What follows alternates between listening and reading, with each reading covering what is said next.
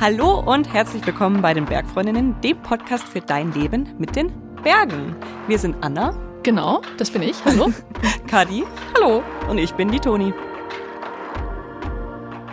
Derzeit ist Selbstdarstellung und Social Media in den Bergen noch unser aktuelles, spannendes Thema und heute sind wir in der letzten Folge dazu gelandet. Was war das nochmal, die letzte Folge? Das ist immer ein Interview mit einer Bergprominenz ähm, und diesmal durfte die Kadi da mal losmarschieren und jemanden ausquetschen. In dem Fall wäre es passender gewesen, ich hätte mich aufs Mountainbike gesetzt. Ich hatte nämlich die Ehre, Ines Thoma zu interviewen. Sie ist Profi-Mountainbikerin und zwar in der gerade ziemlich gehypten Disziplin Enduro unterwegs. Da startet sie im Weltcup, das nennt man Enduro World Series und dabei gibt es zum einen Bergauf, aber auch Bergab-Segmente und der Fokus liegt auch ganz klar auf letzterem, auf den Bergab-Segmenten. Die Bergauf-Segmente fährt man nämlich nicht auf Zeit, die muss man nur in einem bestimmten Zeitfenster schaffen. Okay. Mhm. Und beim Backup geht es dann aber wirklich darum, wer am Ende am Stockgeil steht. Und äh, Ines steht da recht häufig oder fährt zumindest sehr weit vorne mit.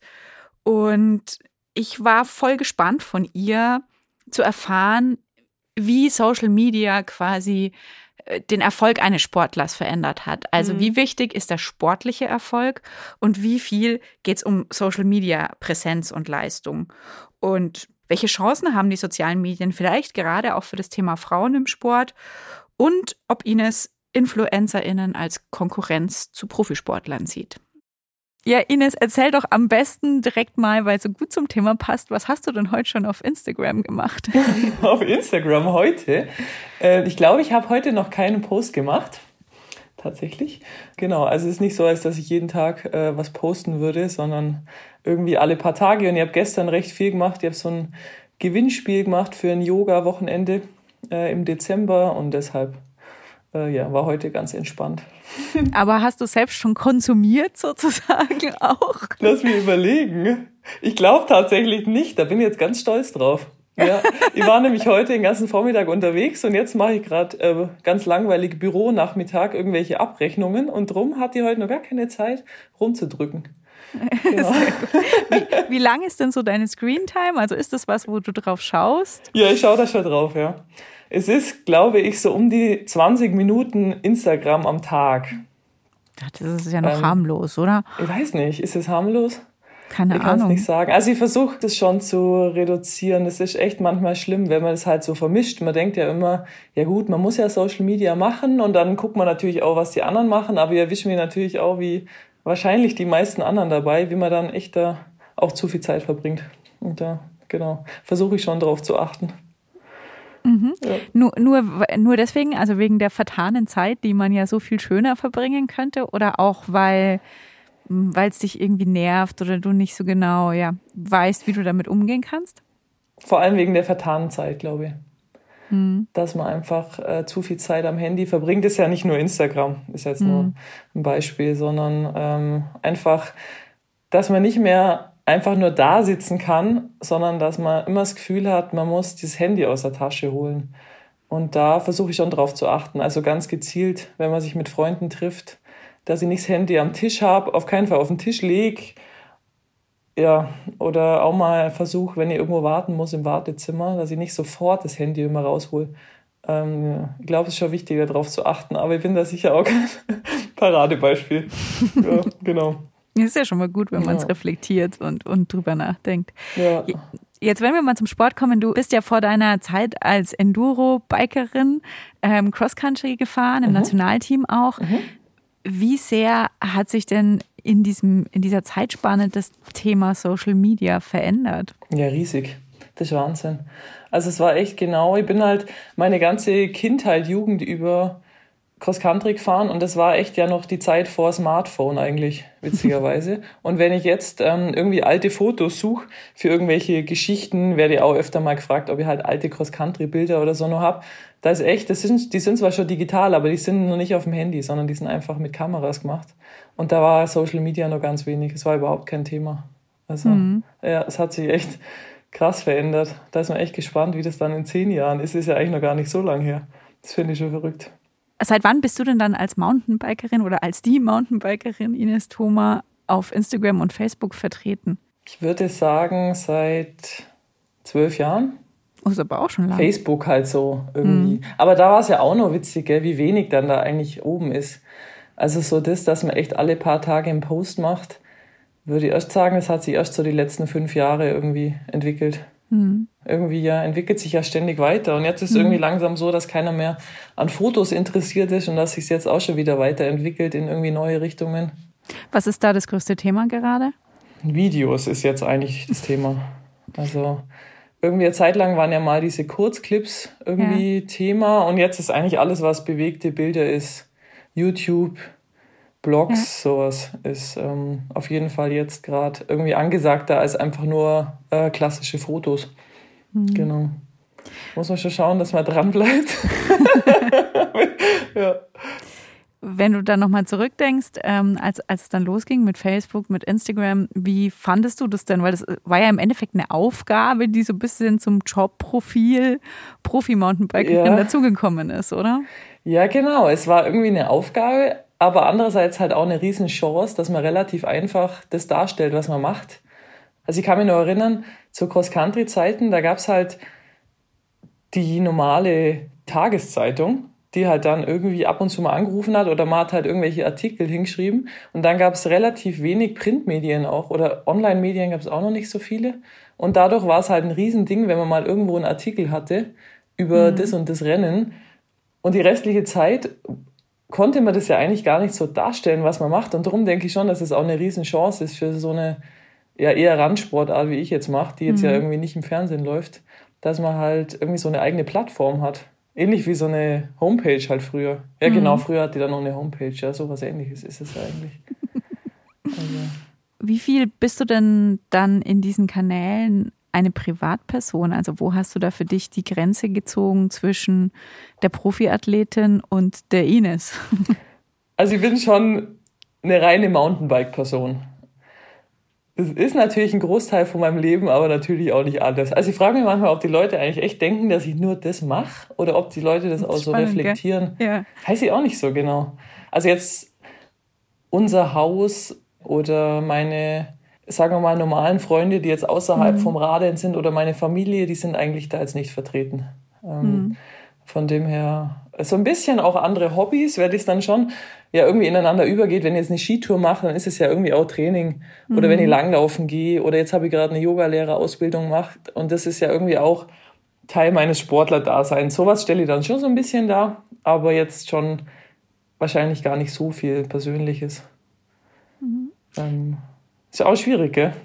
Wollte ich gerade fragen. Ja. Wie, wie, wie, einfach ist das? Ja, da, nee, finde ich schwierig. Das ist tatsächlich schwierig, weil die Leute ja irgendwie auch das spannend finden und das verstehe total, weil ich es ja bei anderen auch spannend finde. So irgendwie, wie lebt äh, Loic Bruni und wie sieht sein Wohnzimmer aus? Ist ja irgendwie auch interessant, gell? Wenn halt Leute, denen man irgendwie folgt, ähm, einem so einen Einblick geben in das Privatleben. Ähm, ja, und dann muss man echt abwägen, ob man das halt selber macht oder nicht.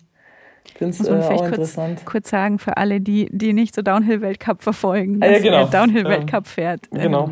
Einer der besten Downhill. ja. Weißt du nicht, warum der mir jetzt eingefallen ist tatsächlich? Aber ja, weil der auch einfach ein großer Sympathieträger ja, genau. ist, finde ja, genau. ich, oder? Das ist so jemand, wo man sich genau. denkt, ja, der ist cool. Dem, dem würde ich auch gern privat kennenlernen. Ja, voll. Ja, voll. Das, das ist, ist es ja, oder? Genau. Ja. Und jetzt, während der Corona-Lockdown-Zeit, jetzt während der ersten, ist mir schon auch aufgefallen, dass sich es auch so ein bisschen geändert hat, weil ja viele so Lockdown-Diary-mäßig was gemacht haben oder so Sachen bei sich zu Hause. Und da äh, ging es mir dann tatsächlich so, dass ich auch ein paar Sachen bei mir zu Hause gefilmt habe. Und das haben ganz viele andere ja auch gemacht. Also da mhm. hat sich so ein bisschen geändert, dass man echt auch mal sein Wohnzimmer gezeigt hat oder seinen Garten und so. Fand ich eigentlich auch ganz witzig da war es dann auf einmal irgendwie okay, weil halt einfach viel zu Hause war.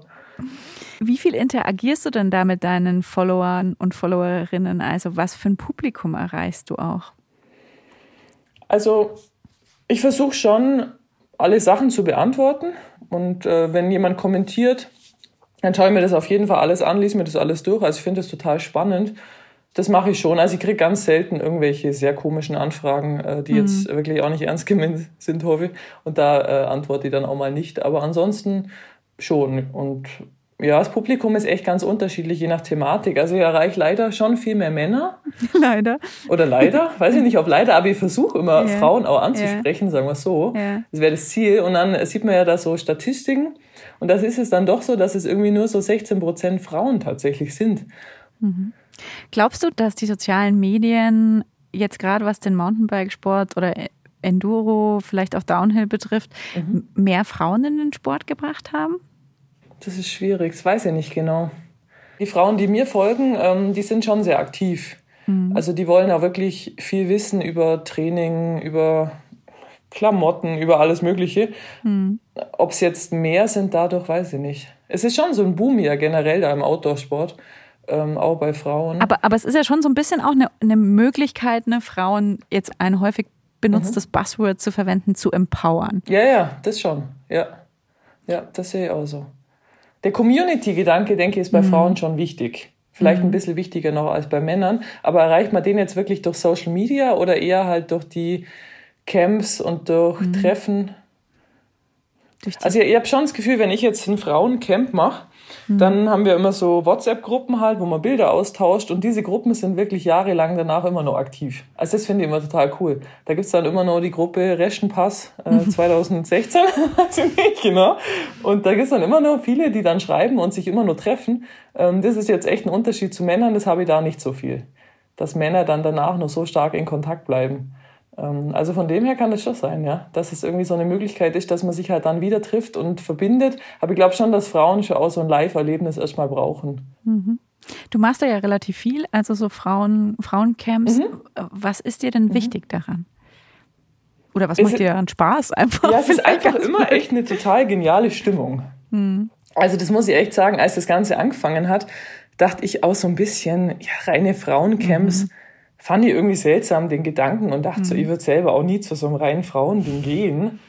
Und irgendwie fand ich es komisch und dann habe ich gedacht, ja, jetzt schaust du das halt mal an. Und es ist echt total witzig, weil so die Frauengruppen echt, wir haben immer so einen Fez. Es ist total lustig. Und wie ich dann gesagt habe, viele bleiben dann wirklich danach noch in Kontakt, weil es halt schon so ist, dass einige Frauen jetzt nicht so viele Frauen haben in ihrem Freundeskreis, die halt ähnlichen Sport machen. Mhm. Und darum sind, äh, sind die total dankbar dann oft, dass man halt einfach andere kennenlernt, die auch einen Sport auf dem Niveau halt betreiben. Und das finde ich immer total cool. Und sehr mhm. offen auch und sehr, die sprechen ja auch alle Themen an. Also da gibt es überhaupt kein Tabu von irgendwelchen Ängsten über mhm. Probleme in der Periode und keine Ahnung, da, da geht es um alles. Jeder packt irgendwie alles aus. Und das finde ich irgendwie schon ganz cool. Da gibt es irgendwie nicht so dieses Schamgefühl oder dass man irgendwie so cool sein muss in der Gruppe. Was würdest du denn sagen, macht heutzutage den Marktwert eines Profisportlers oder einer Profisportlerin aus? Was spielen da für Komponenten mit rein? Also es geht sicher um Erfolge, das ist mhm. keine, keine Frage, aber wirklich nur im ganz Spitzenbereich. Also es ist wirklich so, dass wenn du, wenn du auf dem Podium bist, ganz vorne bist, dann kannst du ja auch erlauben, dass du, sagen wir mal, außenrum eigentlich wenig machst, wenig anderes mhm. Marketing, wenig Social Media. Aber wenn du nicht ganz an der Spitze bist, dann ist schon der Marktwert wirklich, äh, wie gut du das halt präsentieren kannst und wie gut du das darstellen kannst. Mhm. Ist schon unglaublich wichtig auch. Also ähm, ich kriege das ja ganz oft mit, wer irgendwie von meinen Kolleginnen jetzt ein Team sucht oder wie. Ja. Und es gibt Fahrerinnen, die fahren Top 10 im Weltcup und die sind keine Profis. Ja. Weil die niemand kennt. Und dann denkst du dir manchmal, ist eigentlich witzig, gell? weil für mich ist die so genial und die fährt super. Aber die ist halt vielleicht ein bisschen schüchtern, die kann sich irgendwie nicht verkaufen, die möchte nicht mit Sponsoren sprechen oder sich irgendwie darstellen und dann ist es wirklich schwierig, ähm, erfolgreich zu sein. Also es ist echt so eine Mischung. Ärgert dich das? Ich kann es auch verstehen. Hm. Also ich bin jetzt doch lange mit meinen Sponsoren in Kontakt und arbeite auch im Bereich Brand Marketing mit und ich kann es schon verstehen, dass wir einfach dazu da sind, um halt Werbung zu machen die Firmen sind ja keine sozialen Wohltäter, die sagen, komm, ich gebe dir mhm. einfach mal 20.000 Euro, weil ich irgendwie, weiß ich auch nicht was, heute einen guten Tag habe, sondern die wollen ja echt irgendwie eine Gegenleistung. Und die Gegenleistung ist einfach, dass wir halt Fahrräder verkaufen und dadurch musst du ja irgendwie auch bekannt sein und die Leute ansprechen. Natürlich ist es manchmal ärgerlich, da denkst du, ach, jetzt habe ich das beste Rennen aller Zeiten gefahren Aber wie wichtig ist es eigentlich, wenn ich es irgendwie nicht gescheit äh, darstellen kann? Ja. Da schließt gleich meine nächste Frage an. Wie, wie definierst du denn für dich selber Erfolg in deinem Job, nenne ich jetzt mal, mhm. als Profi-Mountainbikerin? Also für mich ist schon ähm, der Haupterfolg die Wettkämpfe. Und das ist jetzt in meinem Fall einfach äh, der Weltcup im Enduro, also Enduro mhm. World Series heißt es. Und es ist auch ganz klar in meinem Vertrag definiert, dass das wirklich das Hauptziel ist für mich jetzt. Mhm. Und das ist für mich der Haupterfolg. Also wenn ich da halt irgendwie, sagen wir mal, auf dem Podium bin oder wie auch immer mein Ziel halt in dem Jahr gesteckt ist, dann ist es Gott sei Dank, sage ich jetzt mal, äh, meinen Sponsoren schon noch das Wichtigste. Hm. Ähm, dass wirklich jetzt äh, mein Hauptsponsor Canyon in dem Fall, also die deutsche, eine deutsche Radfirma, mhm. dass die wirklich sehr leistungssportorientiert sind und auch bei Frauen wirklich sagen, dass das für sie jetzt an erster Stelle ist, jetzt in meinem Fall. Jetzt hast du schon gesagt, auch bei Frauen. Äh, nimmst du da wahr, dass ein Unterschied gemacht wird von Seiten der Sponsoren, was Männer und Frauen betrifft? Ja, das nehme ich schon wahr. Also es gibt wirklich Firmen, vor ein paar Jahren war da mal so ein Wechsel drin. Ihr habt das bei Specialized zum Beispiel erlebt oder bei verschiedensten Radfirmen, die dann gerade bei Frauen irgendwie festgestellt haben, dass man halt die Zielgruppe der Frauen nicht durch Rennsport erreicht, mhm. weil es halt Frauen den Rennsport vielleicht nicht so extrem verfolgen wie Männer, wenn man das so pauschal sagen kann. Und deshalb sollen die weiblichen Sportler halt auch eher andere Sachen machen als Rennen fahren. Also das habe ich schon so erlebt. Mhm.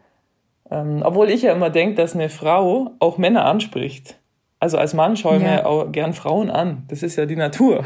Ja. Und darum denke ich immer, das ist doch eigentlich ein, ein Schmarrn, das so zu sagen. Ich würde jetzt nicht sagen, dass ich wirklich für Canyon jetzt explizit an Frauen Räder verkaufe, sondern es ist ja irgendwie äh, mhm. Unisex, denke ich. Mhm. Und darum, ähm, ja, stört mir das schon, wenn Firmen das so pauschal irgendwie so kategorisieren. Mhm. Äh, ja, Frauen sollen vor allem Fotoshootings machen und Männer sollen Rennen fahren. Also das ist meiner Meinung nach ein Schwachsinn und ähm, meine Sponsoren sehen das Gott sei Dank aus und darum ja. passt es ganz gut. Ja. ja. aber da muss man halt wirklich Partner suchen, die da zu einem passen, die da mhm. irgendwie dieselbe Einstellung haben, denke ich. Ich weiß nicht, ob du da mehr Insights geben kannst oder ein bisschen was verraten, wie sowas dann so ein Vertrag mit Canyon zum Beispiel mhm. genauer ausschaut. Also gibt es da Erfolgsprämien, wenn du auf dem Treppchen bist oder stehen da wirklich konkrete äh, Vereinbarungen drin, wie viel Posts, wie oft du dein mhm. Fahrrad putzen mhm. musst oder mhm. sowas mhm. äh, auf Instagram. Wie, wie, schaut das aus? Also es ist bei jedem Sponsor verschieden, so viel kann ich sagen. Mhm. Ähm, bei bei Canyon jetzt in meinem Fall ist es so, dass du halt über mehrere Jahre so einen Vertrag machst. Ein Jahr, zwei Jahre, drei Jahre, je nachdem. Und da steht dann erstmal drin, was halt deine Verpflichtungen sind.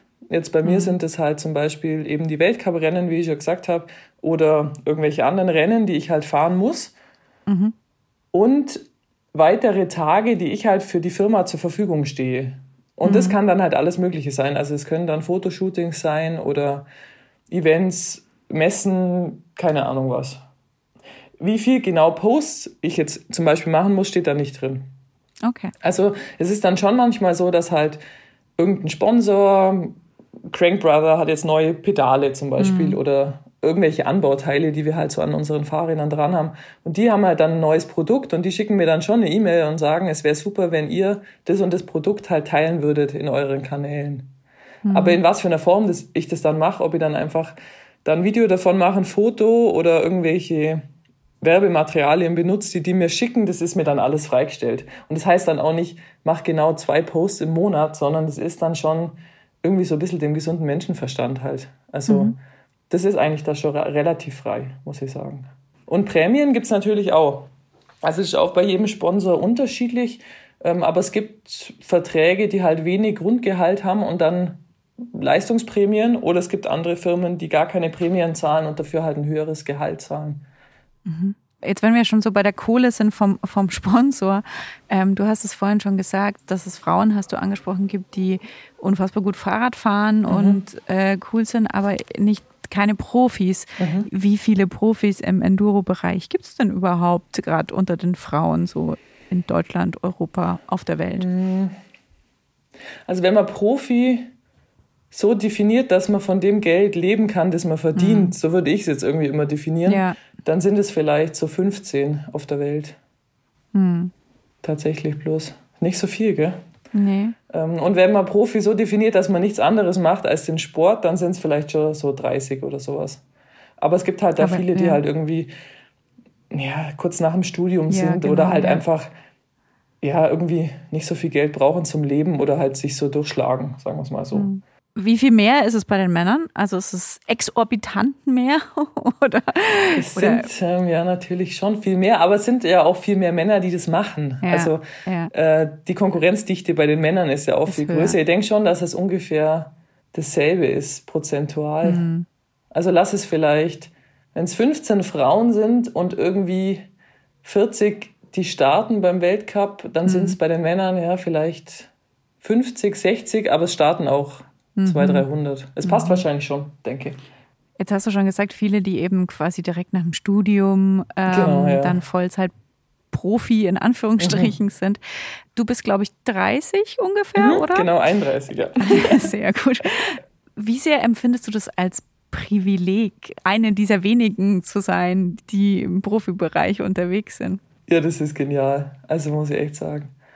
Schätze ich sehr. Und ich hätte es auch nie vermutet. Also ich habe wirklich das auch nicht so gezielt gedacht. Also ich habe schon auch ganz normal studiert und habe halt immer den Sport neben dem Studium halt gemacht und irgendwie, dass ich dann diesen Vertrag hatte, dann dachte ich echt so, wirklich als Profi um die Welt reisen und das machst du jetzt halt irgendwie zwei, drei Jahre und dann hat jeder immer gesagt, ja, wirst du jetzt mal irgendwann nur Lehrer? Also ich habe mal Lehramt studiert irgendwann. Und dann habe ich immer gesagt, ja, jetzt mache ich halt nur das bisschen. Und mit 25 werde ich dann Lehrer. So. Und irgendwann dann so, äh, ja, vielleicht mit 28 und vielleicht mit 30. und jetzt mache ich das immer noch. Mhm. Also schon, ähm, ja, schon genial, muss ich sagen. Wann wirst du dann Lehrerin? Ja, mit äh, 34. okay. Aber wie wichtig ist es dann da immer so ein, so ein Plan B am Start zu haben? Und wäre der dann bei dir tatsächlich Lehrerin werden? Ja, ich dachte schon immer, dass es sehr wichtig ist.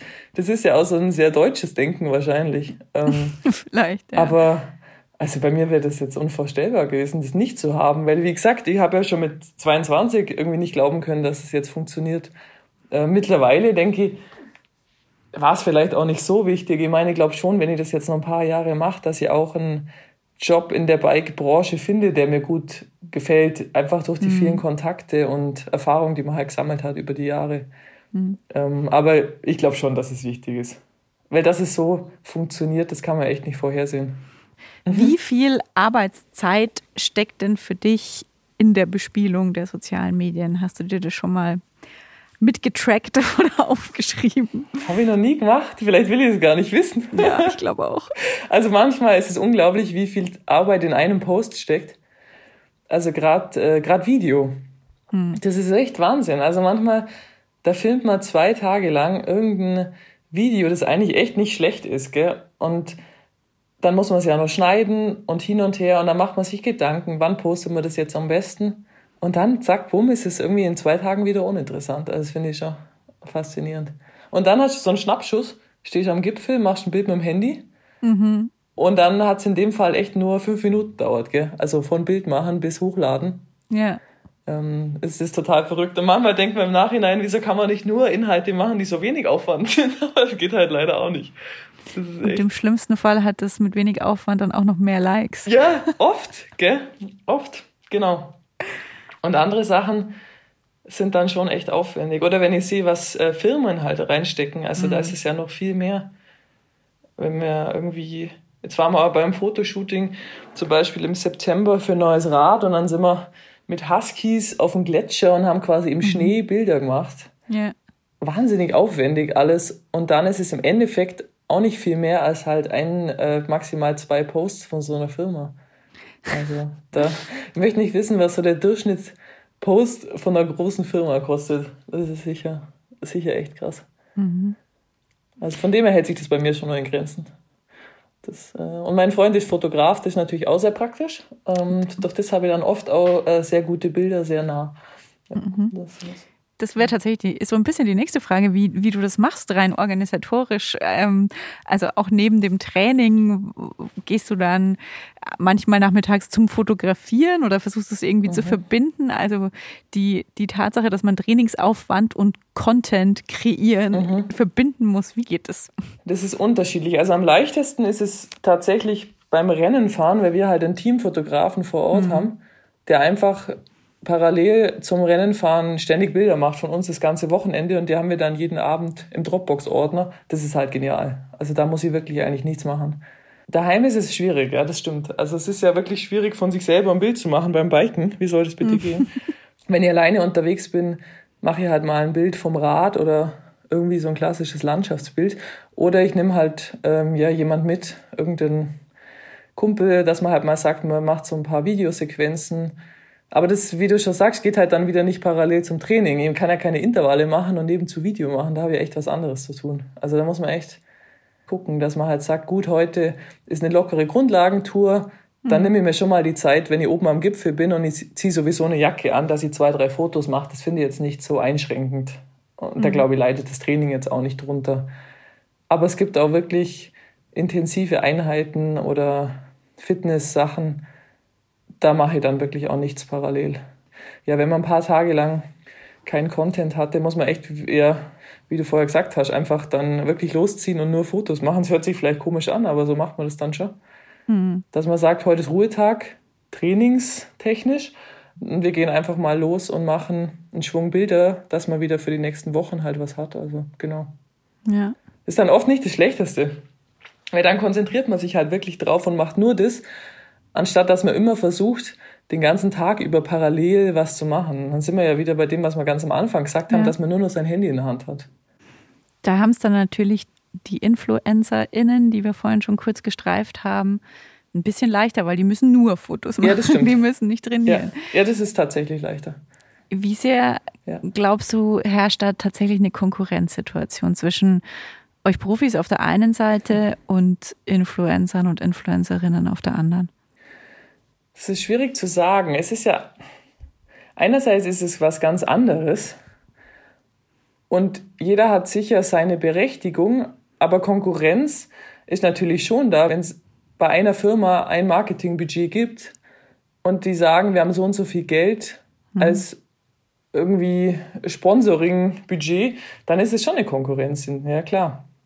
Aber ja, ich habe ja vorhin schon mal gesagt, dass man sich halt, glaube ich, den Partner so aussuchen muss, wie er zu einem passt. Mhm. Und das, denke ich, ist da auch so. Also ich kann halt einfach nicht für eine Firma, die rein auf Influencer setzt und denen es halt das das Wichtigste ist, da kannst du als Rennfahrer nicht mithalten. Weil wie willst du denn parallel Leistung bringen, trainieren und dann die gleichen genialen Fotos machen den ganzen Tag über? Das geht halt nicht. Das ist ähm, schon schwierig. Aber ich denke schon, dass irgendwo Konkurrenz das Geschäft belebt und ich denke, dass jeder auch seine Berechtigung hat. Also mhm. solange halt auch ein Influencer das Geld verlangt, was er wert ist. Das Schlimmste ist eigentlich nur, wenn Leute halt sich unter Wert verkaufen. Also wenn halt Leute immens viel Content machen oder Zeit opfern für ein paar Radschuhe, Glück gesagt, mhm. dann ist es natürlich für mich schwer zu begründen, als jemand, der davon leben will, dass ich jetzt für einen Shooting-Tag so und so viel Euro brauche, weil ich muss das ja irgendwie meine Rechnungen davon bezahlen. Ja. Wenn jemand, der rein Content produziert oder ja Influencer, wie man sagt, ähm, wenn so jemand sagt, ja gut, es kostet bei mir auch so und so viel Euro, dann ist es vollkommen okay, denke ich. Wenn wir vielleicht alles so ein bisschen zusammenfassen und eine Art äh, Zwischenfazit ziehen. Ja, gerne. Welche Auswirkungen würdest du denn sagen, haben die sozialen Medien so bisher auf den Mountainbikesport? Also im Positiven als auch im Negativen. Man versucht, den Sport besser darstellbar zu machen. Überlegen, ob das positiv oder negativ ist. Okay. ähm, Im Cross Country ist es zum Beispiel so, dass die Runden kürzer ja. geworden sind, also beim Rundstreckenrennen bei der olympischen Disziplin, ja. dass man halt einfach äh, als Zuschauer mehr Action hat, äh, mehr Spannung hat, wenn irgendwie die Leute öfter vorbeikommen. Ja. Im Enduro ist es relativ schwierig, weil wir ja den ganzen Tag über immer verschiedene Strecken fahren. Und dadurch ist es einfach medial schwer darstellbar. Bei uns hat es eigentlich die Konsequenz, dass man halt versucht, sehr spannende, exotische Orte zu wählen. Also mhm. die Enduro World Series ist halt wirklich in Kolumbien, in Patagonien, in Neuseeland, weil man halt versucht, spannende Bilder zu produzieren, spannende Videos, dass die Leute halt einfach das genial finden, sich das anzuschauen. Hm. Das finde ich jetzt wieder positiv für mich. Dann kann ich so weit reisen. Für die Sponsoren ist es schlecht, weil es ist sehr teuer.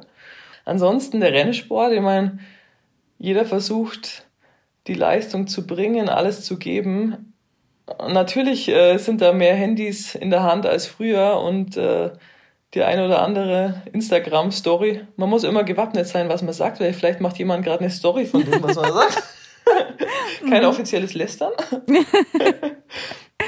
Jetzt hast du schon gesagt, Enduro ist eigentlich schwerer darstellbar, mhm. aber trotzdem ist es ja die Disziplin, weiß gar nicht, ob ich mich so weit aus dem Fenster lehnen kann, aber es hat auf, erlebt zumindest einen ziemlichen Hype, ja, so die mhm. letzten Jahre. Mhm. mhm. Was glaubst du, warum ist das so? Ich glaube, weil die Räder genau das sind, was die Leute jetzt wollen. Mhm. Also das ist äh, unser Glück als Enduro-Fahrer, dass es halt total der Hype ist, diese Trailbikes. Mhm. Und Downhill wiederum ist ja ein bisschen so wie bei der Formel 1. Kein Mensch kauft ein Formel 1 Auto. Und ein Downhill-Bike zu kaufen, ist halt wirklich auch was sehr Spezielles. Ja. Und ein Enduro-Bike ist halt wirklich was, was gerade jeder kauft. Das ist irgendwie genial. Du kannst alles damit machen. Ja. Ja, deswegen sind die Leute, glaube ich, interessiert an der EWS, an unserem Sport, obwohl es ja zum Zuschauen jetzt wirklich ähm, nicht das Beste ist. Nee, das ist gut zum Zuschauen, das stimmt auch nicht. Es ist nur nicht so leicht zum Zuschauen, so muss man es vielleicht sagen. Was taugt dir denn an der Disziplin? Ja, genau das, diese Abwechslung. Hm. Genau das, was es für die Zuschauer schwer macht, dass wir halt zwei, drei, vier Tage auf dem Bike sind und da halt lauter verschiedene Strecken fahren und halt somit, wenn du in so einem Gebiet bist, dann hast du halt wirklich nach so einem Enduro-Rennen das komplette Gebiet gesehen, das komplette Tal. Mhm. Das finde ich halt total spannend im Vergleich zu, einem, zu einer Disziplin, wo du halt 20 Mal dieselbe Strecke runterfährst. Mhm. Also das ist für uns halt genial abwechslungsreich. Du musst sehr intuitiv fahren, sehr vorausschauend fahren irgendwo, aber genau, und das macht es halt genau schwer darstellbar. Das ist so ein bisschen die Krux an der Sache. Also was würdest du sagen, ist da am Ende entscheidend? Ist das vor allem die Athletik, die Ausdauer, das, das Fahrradkönnen? Wie viel Rolle spielt es überhaupt noch in, in diesem Top-Bereich? Ja, es ist genau, wie du sagst, eine Kombination und das macht es so spannend. Mhm. Also Enduro ist halt wirklich, wir sind einmal den ganzen Tag unterwegs. Das heißt, mhm. du musst genug Grundlagenausdauer haben, um diesen Tag zu überstehen und um mhm. am Ende halt immer noch genauso fit zu sein wie am Anfang. Mhm. Möglichst. Das heißt, Grundlagentraining ist total wichtig, aber dann die einzelnen Wertungsprüfungen, also auf Zeit geht's ja immer nur bergab. Ja. Und kurz, das heißt, in der Zeit musst du unglaublich schnellkräftig sein. Natürlich extrem gut auf dem Bike, also Fahrtechnik ist total wichtig. Gym ist total wichtig, weil du halt unglaublich stark sein musst im Oberkörper, in den Beinrückseiten, in den Schultern. Das ist wirklich Überall. spannend. Ja. Was am wichtigsten ist, das kann man wirklich so nicht sagen. Wie empfindest du denn den Nachwuchs vielleicht gerade bei den Frauen? Was mhm. geht da? Ja, das ist genial. Das halt jetzt ist gerade die Zeit, wo wie jetzt die Wally Höll zum Beispiel. Mhm. Also es ist gerade so das Nachwuchstalent eigentlich, die ist halt mit dem Downhill-Sport aufgewachsen. Wahrscheinlich ja. so die erste Generation. Die Wally ist jetzt, glaube ich, 18, sowas, 17, ja, 18 ja. oder sowas.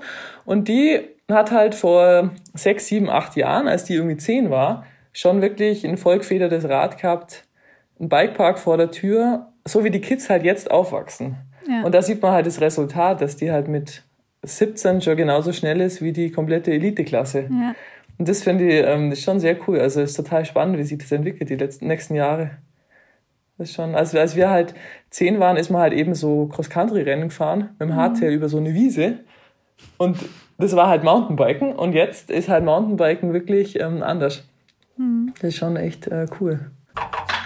So, am Ende sind wir dann so ein bisschen in den MountainbikerInnen-Nerd-Talk abgebogen. War ja Aber gar wenn, nicht zu erwarten. Wenn ich die Ines schon mal am Telefon hatte, dachte ich, kann ich mir noch so ein paar Tipps, ein paar Tipps mitnehmen. Ich fand schon spannend, dass sie sagt, Konkurrenz durch InfluencerInnen belebt das Geschäft. Also, dass es gar nicht so negativ sieht, sofern natürlich alle dieselben Rahmenbedingungen haben. Also sie kann halt von einem geschenkten Paar Radelschuhe nicht ihre Miete bezahlen. Mhm. Und viele InfluencerInnen geben sich aber einfach mit Geschenken zufrieden, wo Ines als jemand, der von Sponsoren Geld lebt, einfach Geld verlangen muss. Und äh, so machen natürlich gewisse InfluencerInnen irgendwie das Business kaputt. Mhm. mhm. Ja, schwierig. Auch ein sehr wichtiger Aspekt dass wir das noch irgendwie beleuchtet haben mhm. bei dem Thema. Mit Ines geht nämlich auch unser Thema Selbstdarstellung und Social Media zu Ende. Und ähm, ihr kennt uns, wir arbeiten natürlich schon am nächsten und es wird Kinder. Und wir freuen uns wie immer natürlich, wenn ihr uns Mails oder Nachrichten oder Sprachnachrichten zu dem Thema schickt. Die Mails an die Bergfreundinnen at bayern2.de oder die Sprachnachrichten oder WhatsApp oder SMS, was auch immer, an die 0151 12 19 4 mal die 5. Und wenn ihr euch jetzt denkt, hä, das ist ein Bergpodcast und jetzt redet ihr über Kinder, dann müssen wir sagen, ja, klar, auf jeden Fall. Das ist ein Bergpodcast für das ganze Leben mit den Bergen. Und viele von uns befinden sich einfach in Partnerschaften, wo zum Beispiel die Berge ein Riesenthema sind und man auch gemeinsam in die Zukunft schaut und man sich mhm. vielleicht überlegt, hey, wenn wir mal zusammen Kinder haben wollen, wie sieht es denn dann aus mit unserer gemeinsamen Leidenschaft? Also mhm. was passiert denn dann mit unserer Beziehung, wenn sich daran irgendwie was ändert? Also dass wir jede Woche irgendwie krasse Touren kraxeln gehen können oder so. Also, und an der Stelle interessiert uns von euch. Habt ihr Kinder? Wie geht ihr mit Kindern ins Gebirge? Also könnt ihr weiterhin die Sachen machen, die ihr so liebt? Habt ihr da für euch coole Lösungsansätze gefunden? Oder schiebt ihr die Frage, ob Kinder total vor euch her und vor euch raus, vielleicht auch im Zusammenhang mit eurem Bergleben? Es interessiert uns alles brennend. Wir freuen uns wirklich auf eure Geschichten. Und wenn euch diese Folge gefallen hat, dann abonniert uns doch. Bergfreundinnen ist übrigens ein Podcast von Bayern 2 in Kooperation mit den Munich Mountain Girls. Und die Bergfreundinnen, das sind die Anna, die Toni und ich, die Kadi. Und wir sagen jetzt Ciao und bis zum nächsten Mal. Ciao. Ciao.